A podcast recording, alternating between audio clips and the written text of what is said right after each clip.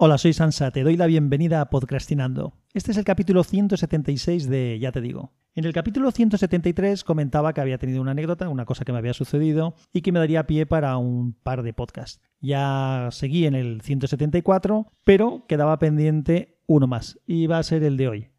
Bueno, como antecedente comentar que he estado enfermo, y eso y el temas del verano y de las complicaciones del tiempo me han impedido grabar en estos últimos días. Estoy bien ya, así que no, no te preocupes por eso. Bueno, pues lo que quería comentarte es, si recuerdas, en el 173 decía que me había ido en moto a la oficina de correos a devolver un paquete de Amazon. Y de lo de ir en moto es de lo que toca hablar. Cuando salí con la moto, se me olvidó ponerme los guantes. Y la sensación fue extrañísima. Unos días después también tuve que ir con la moto a algún sitio y como estamos en verano iba con pantalón corto y también subí en pantalón corto. Y nuevamente la sensación fue muy rara. Y la sensación fue muy rara porque cuando vas en moto debes de protegerte. Y es algo que yo hago normalmente y siempre he cumplido a rajatabla. Siempre llevo guantes en verano y en invierno. De hecho, tengo unos guantes que me valen para todo el año y hace algunos años tenía unos guantes para que me cubrían el verano y una gran parte del, invierno porque eran de piel. Y luego me ponía un sotoguante, que es como un guante finito térmico que metes debajo del otro. Y eso es lo que hacía cuando, en los momentos que más frío hacía, que tampoco hace demasiado en Valencia, pero como sí que hay mucha humedad y vas en moto y te mueves, pues molesta. El caso es que el guante es un elemento de seguridad, porque si caes eh, y te apoyas y te rozas, puedes hacerte quemaduras grandes si no tienes las manos protegidas. Y es algo que siempre, como digo, desde que iba con ciclomotor, que siempre he cumplido. Siempre voy con guantes. Por eso, ese día que iba a hacer ese recado a un sitio no muy lejano y que salí sin los guantes, la sensación fue rarísima y tuve que parar a ponerme los guantes. El día que llevaba el pantalón corto, la sensación siguió siendo rara porque eso es la segunda parte. Claro, y con pantalones cortos también es peligroso, pero no me paré a cambiármelos porque no tenía unos para ponerme.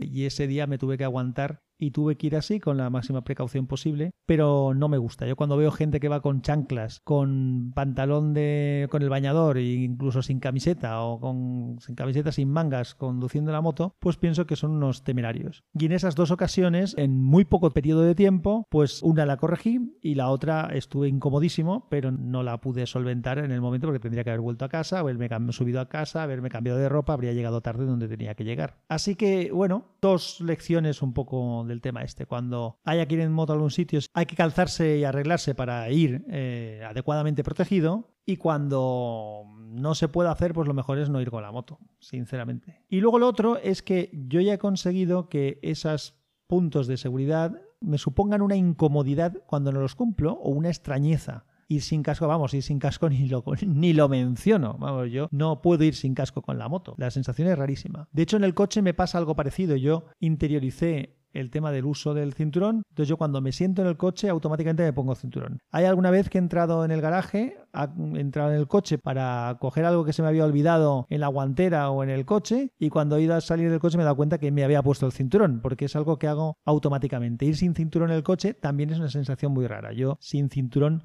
voy raro. Hay gente que dice que le incomoda el cinturón y siempre que tiene ocasión se los quitan o buscan la excusa mínima para no ponérselo. A mí me pasa al revés. A mí me da una comodidad el llevarlo porque he interiorizado que es como debo de ir y cómo debo de conducir. Entonces, pues bueno, los hábitos de protegerse en todo son adecuados. Y cuando digo en todo, pues bueno, ya sé que el nombre del título que le había puesto al capítulo podía dar lugar a otras apreciaciones, lo he hecho un poco así de broma, pero también, es decir, que hay que protegerse en todo. Ahora en verano, además, cuando uno sale por ahí, pues hay que protegerse del sol y si no se protege del sol uno, pues también puede tener más problemas de, lo que, de los que parece. Y lo que estaba comentando de conducir en motocicleta, pues eso es así. Eso me lleva también o me podría llevar a hablar de otro tipo de vehículos en los que también hay que protegerse. Yo cuando subo, cuando subo no, cuando me pongo patines, pues también me pongo las protecciones, el casco tal, porque entre otras cosas, primero, considero que es, no deja de ser un vehículo en el que te puedes caer y te puedes hacer daño, y además bastante. Y como además mi nivel de control es tan bajo, pues entonces con más motivo aún requiero de esa seguridad de ponerme las protecciones y de ir lo más seguro posible. En patinete, por ejemplo, que veo mucha gente que va con patinetes eléctricos hoy en día y sin ningún tipo de protección, pues creo que es un error Igual que en bicicleta, cuando se sale en bicicleta, si salimos sin casco, sin protecciones, también es un error. Igual que ese recorrido que hice con la moto y que digo que me notaba raro porque no llevaba los guantes o porque fui con pantalón corto en otro momento, casi que podemos hacer la misma analogía con la bicicleta. Y en la bicicleta, en cambio, no lo he interiorizado. Probablemente porque cuando se va en bicicleta se va siempre en velocidades bajas o bueno, bajas o como puedas, pero una caída en bici